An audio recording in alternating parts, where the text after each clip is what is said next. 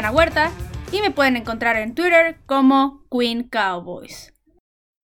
Y vamos a empezar con las Quick News.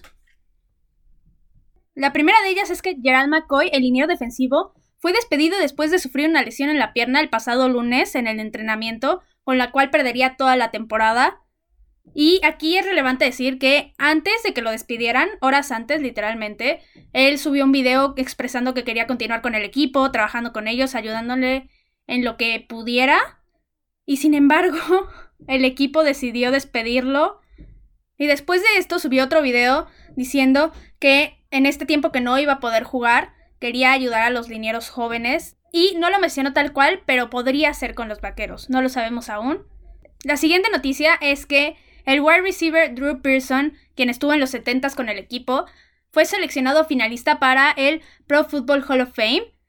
Después del año pasado que sufrió la gran decepción de no ser seleccionado para el Salón de la Fama, esta es una gran noticia para el vaquero, que era el único de esa generación que no había sido inducido en este Salón de la Fama. Y en lo personal me da mucho gusto por él, ya que se lo merecía rotundamente. La siguiente noticia es que el equipo firmó al tackle ofensivo Pace Murphy para cubrir las ausencias de Lael Collins y Cameron Irving, al menos ahorita en el inicio de la temporada. Y la última noticia, la peor de todas desde mi punto de vista, es que tanto las mascotas como las porristas no podrán estar en la cancha durante toda la temporada, en absolutamente ningún partido. Personalmente, de parte de los vaqueros, me da muchísima pena y muchísima tristeza porque las porristas de los vaqueros, las vaqueritas, son una organización completamente profesional y han puesto muchísimas medidas para poder realizar su pretemporada, que es la selección de las nuevas porristas. Literal, es un programa completamente donde hacen audiciones. Es de lo más profesional que se puedan imaginar. Lo hicieron con todas las medidas, reclutaron a sus nuevas porristas. Luego, para entrenar, pusieron muchísimas formas y cuestiones muy creativas en su complejo. Y todo esto para que al final de cuentas no puedan estar en la cancha, la verdad se me hace una decepción total. Se me hace una falta de respeto a su trabajo, porque al igual que los jugadores y el equipo en sí, han hecho muchísimo esfuerzo para estar ahí y para poder apoyar el equipo. Pero es una decisión ya que no se puede cambiar y nos vamos a tener que acostumbrar a ver a todos los equipos ningún apoyo en la cancha, ya que tampoco los aficionados sabemos si van a poder estar ahí o no. Y ya se me estaba olvidando una de las noticias, y es que Lael Collins sufrió un accidente automovilístico, pero fue leve y está perfectamente bien, no sufrió ninguna lesión. Ahora sí, ya esas fueron todas las noticias, y vamos a empezar con el tema de hoy, y como ya es costumbre, les daré una breve introducción. Seguiremos haciendo un análisis exhaustivo del equipo, ya que cada vez estamos más cerca de la temporada. Estamos a menos de un mes de que inicia y la adrenalina y la emoción están aumentando cada vez más y cada vez se siente más cerca ese primer juego de los vaqueros. Hoy vamos a analizar una parte del equipo que puede ser la completa diferencia entre ganar un partido o perderlo, obtener un Super Bowl o dejarlo pasar. Y es una parte del equipo que te puede dar la victoria en los últimos 3 segundos del partido o menos. Con esto me refiero a los equipos especiales. Primero voy a dar un review de lo que ha pasado en años anteriores para saber cómo ha evolucionado esta área del equipo. Los últimos años los equipos especiales de los vaqueros han ido decayendo estrepitosamente. Hace cinco años estaban en una muy buena posición y se ranqueaban en el puesto número 11 según Football Outsiders. Es un puesto muy bueno, está dentro de los mejores, se podría decir, y se defendían de manera decente en la cancha. Luego fueron mejorando, en 2016 consiguieron el puesto 9 y en 2017 alcanzaron el puesto número 7, lo que da a entender que era uno de los mejores de la liga. Sin embargo, después de este año, cayeron estrepitosamente hasta el puesto 23, lo que es una diferencia de 16 puestos, y pasaron de ser un grupo competitivo a ser un grupo completamente malo, lo cual es una caída muy grande si hablamos de temporada a temporada. Y en la temporada anterior, por si fuera poco, cayeron todavía más y se colocaron hasta el puesto número 30. En ese caso casi casi mejor que los pongan en los peores de la liga y están en el fondo y ya queda completamente claro que son los peores. Y la razón por la que estamos aquí es para explicar por qué fueron el número 30 en toda la NFL y qué es lo que se puede mejorar con los jugadores que han llegado, con el nuevo entrenador y con las áreas de oportunidades que tienen los vaqueros en esta parte tan importante del equipo. Vamos a hacer una revisión puesto por puesto para ver cuáles son los jugadores clave en los equipos especiales de los vaqueros. Y vamos a empezar con los regresadores de patadas. Y si hacemos trabajar a la memoria, desde Dwayne Harris, que nos usaba el número 17, con unas rastas acá bien largas, fue el último regresador de patadas bueno del equipo y que realmente resaltaba en esa posición.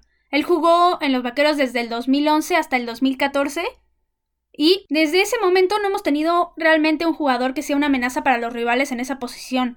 En 2015 y 2016 no hubo nadie que pudiera tomar este puesto y sacarle el jugo que se puede sacar. Simplemente los regresos de patadas se quedaban en lo normal. Entendamos por normal 20-25 yardas, que es lo mismo que hincarse en la zona de anotación cuando está el kickoff. Y en 2017 realmente pudo haber una oportunidad con Ryan Switzer, quien era un wide receiver, estaba muy chaparrito, pero muy rápido, muy ágil, talentoso. Pero el equipo al año siguiente no decidió conservarlo en el roster y lo dejó ir, lo cual para mí fue un error grande. Pero eso ya quedó en el pasado, ya no podemos hacer mucho. En 2018 igual lo mismo, no hubo nadie que pudiera tomar el puesto. Y el año anterior se turnó la posición entre Tavon Austin y Randall Cobb para los kickoffs. Y para las patadas después de cuarto down, mejor conocidas como punts, se tomó a Tony Pollard del corredor. Austin y Cobb hacían un trabajo normal, pero lo mismo, nunca lograron resaltar como regresadores de patadas. Y aparte, ambos ya no están en el equipo, entonces ya no hay mucho que hablar sobre ellos. Y con Tony Pollard tampoco destacó mucho, pero algo importante con él es que no cometía errores. No hubo fumbles con él, aseguraba el balón y eso es muy importante cuando se trata de este tipo de patadas. Ahora, para este año, los dos jugadores que creo yo podrían ayudar al cambio y empezar a dar jugadas más importantes y que realmente resalten podrían ser CeeDee Lamb o Reggie Robinson II. Ambos son novatos. Primero, mi visión para CeeDee Lamb es que sea más bien como el sustituto en esta posición para Reggie Robinson, ya que para CD yo lo veo más explotando su talento como el wide receiver que es y lo talentoso que es en esa posición. En cambio, Reggie Robinson sí solía hacer esta labor en su universidad en Tulsa y hay una jugada en específico de sus videos para promocionarse previo al draft, donde regresa una patada a la zona de anotación, lo cual no se ha visto en los vaqueros desde hace mucho, mucho tiempo. Y creo que si el equipo lo entrena para explotar en esa posición y sacar realmente su talento, podría haber un arma muy poderosa ahí y una amenaza completa para los rivales, aparte de que sería alguien que no se lo esperan, ya que es novato y los vaqueros, como dije, han tenido muy malos equipos especiales los últimos dos años. Entonces yo creo que ahí sería la solución para esta posición. Si ponen a entrenar a Robinson II como regresador de patadas, creo que sería una gran opción para el equipo. Vamos a pasar a la siguiente posición y es la de punter.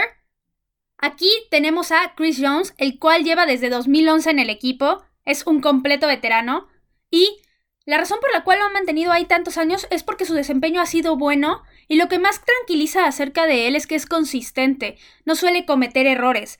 Rara vez le han bloqueado una patada y si se la han bloqueado es porque los equipos especiales del otro lado son muy buenos, como sucedió la temporada anterior contra los Patriotas.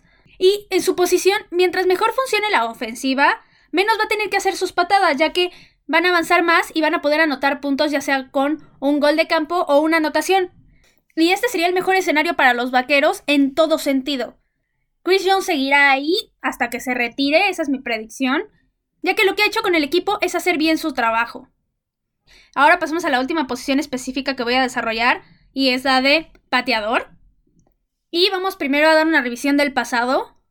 De 2011 a 2017 no había ninguna duda de que los Vaqueros tenían uno de los mejores pateadores de la liga ya que contaban con Dan Bailey y él siempre cumplía. Era el más certero del momento, definitivamente. Era rarísimo que fallara, sobre todo por un detalle que tenían los vaqueros en sus entrenamientos, y es que los postes para los goles de campo los hacían más estrechos o más pequeños para que a la hora que fueran un partido fuera más fácil para ellos meter el gol de campo. Y ustedes dirán, ¿por qué no siguen el equipo Dan Bailey? Esa es una gran pregunta que no podremos responder porque, por alguna razón extraña que nadie entendió nunca, después de la temporada de 2017 decidieron dejarlo ir y contrataron a Brett Maher, el cual no había jugado antes en la NFL. Ahora, en 2018 Brett Maher tuvo una temporada decente con 80% de efectividad de goles de campo, pero en 2019 su desempeño fue pésimo, así pésimo. Decayó brutalmente lo que había hecho. Falló nueve goles de campo en nueve partidos, inaceptable completamente. Y finalmente, después de tanto error, fue despedido por el equipo al terminar la semana 14, lo cual era una decisión súper lógica y nadie entendió por qué no lo habían corrido tres o cuatro semanas antes, ya que estaba fallando, fallando, fallando y fallando. Pero finalmente lo corrieron y los vaqueros contrataron a Kay Forbat, quien terminó la temporada con un récord perfecto de 10 goles de campo. Luego en el off-season, el equipo contrató al veterano Greg Surlane proveniente de los Rams, pero al mismo tiempo conservaron a Forbat, lo que dio a entender que iban a tener una lucha interna por el puesto. Sin embargo, el pasado primero de agosto el equipo sorprendió a todos cortando a Forbat y por lo tanto Surlane quedó como absoluto titular en la posición. Entonces, por lo tanto, vamos a analizar lo que ha hecho Greg Surlane a lo largo de su carrera. Él lleva desde 2012 en la liga y en total ha completado 201 goles de campo de 245 intentos, lo que da una efectividad de 80%. Es muy alta para llevar tantos años en la liga. Es un pateador completamente certero y consistente, de los más seguros de toda la liga definitivamente.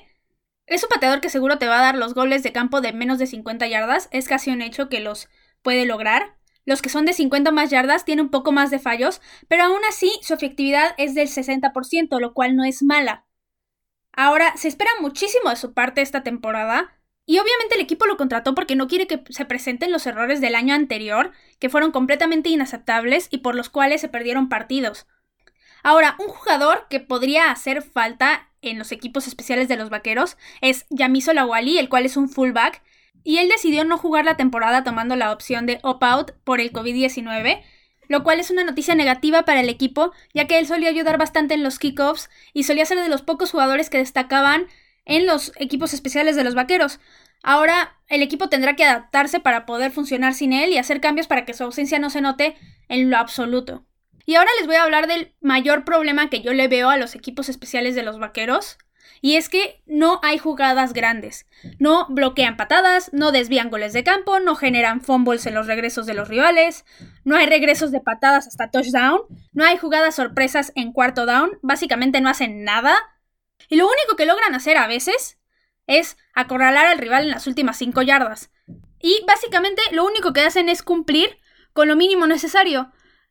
Pero en la NFL tú no necesitas que los jugadores cumplan con lo mínimo, sino que se destaquen para que puedan generar puntos y puedan hacer que el equipo gane al final de cuentas. Ahora con John Facel, quien es el nuevo entrenador del cual hablamos el episodio anterior. Si no saben quién es, pueden ir a ver el episodio anterior y ahí les cuento todo sobre su carrera. Con John Facela al comando de los equipos especiales este año, lo que se espera es que este tipo de jugadas empiecen a surgir en los vaqueros y que empiecen a ser más creativos, que pasen de hacer cero jugadas de este tipo a al menos alguna jugada ocasional y que realmente les rinda frutos. No es hacer jugadas sorpresa solo porque sí, sino hacerlas cuando el momento es el adecuado y ejecutarlas de forma correcta. Este es completamente el mayor reto para esta división del equipo este año. Ahora, para concluir, los equipos especiales del equipo ya tocaron fondo la temporada anterior, eso está más que claro, y lo lógico es que fueran nada más hacia arriba, que, que mejoraran su desempeño y que lograran pasar de esa posición número 30 en toda la liga a al menos estar del 15 para arriba, que ya sería estar entre la mitad buena de los equipos de la NFL. Con las nuevas adiciones de cocheo y de jugadores, hay mucha oportunidad para mejorar los equipos especiales de los vaqueros. En goles de campo, al tener a Sullen en esa posición, da mucha tranquilidad y es la adición perfecta para el equipo. En el caso de Reggie Robinson, es alguien que puede ser la sorpresa para cualquier rival que enfrenten los vaqueros y que puede dar ese punch en los regresos de patada que antes eran completamente meh, o sea, X, a regresos de patada que realmente impresionen y sorprendan al rival y que logren más de 30 yardas, lo cual es un avance muy bueno para la ofensiva y que les va a dar una posición de campo muy buena y que les puede brindar muchos beneficios. Para mí los equipos especiales son muy importantes, sobre todo en la posición del pateador, porque son puntos cruciales muchas veces.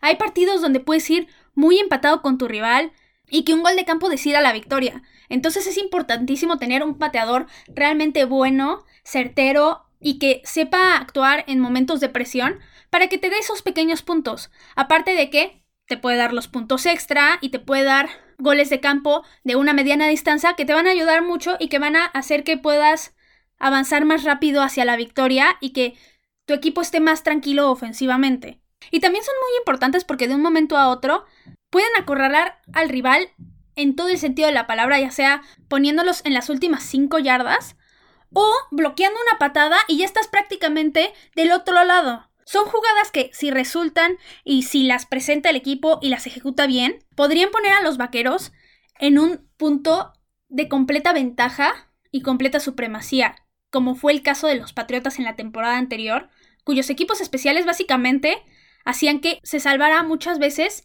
de no tener un desempeño tan bueno ofensivamente. Y ese fue todo mi análisis de los equipos especiales y con esto cerramos el tema de hoy. Ya saben que me pueden encontrar en Twitter como Queen Cowboys y también en la cuenta oficial de Tres y Fuera Cowboys en Twitter igualmente. Cualquier opinión del tema de hoy o de cualquier otro tema, duda, comentario, ya saben que lo pueden poner en Twitter o en la casilla de comentarios de la plataforma de su preferencia. También si les están gustando los episodios, recomiéndenlos con quien ustedes quieran, gusten con cualquier otro fan de los vaqueros o simplemente de la NFL para que ellos también puedan disfrutar de los mismos. Y esperen más porque los Cowboys no terminan y nosotros tampoco. Tres y fuera, Cowboys. Hola, soy Rudy Jacinto, creador de Tres y Fuera. Si te gustó el programa de hoy, suscríbete a este y otros podcasts de la familia Tres y Fuera. Tres y Fuera NFL, Tres y Fuera Fútbol, Tres y Fuera de tu equipo favorito y claro, el canal de Tres y Fuera YouTube con videos todos los días. Porque si tu equipo existe, Tres y Fuera lo cubre.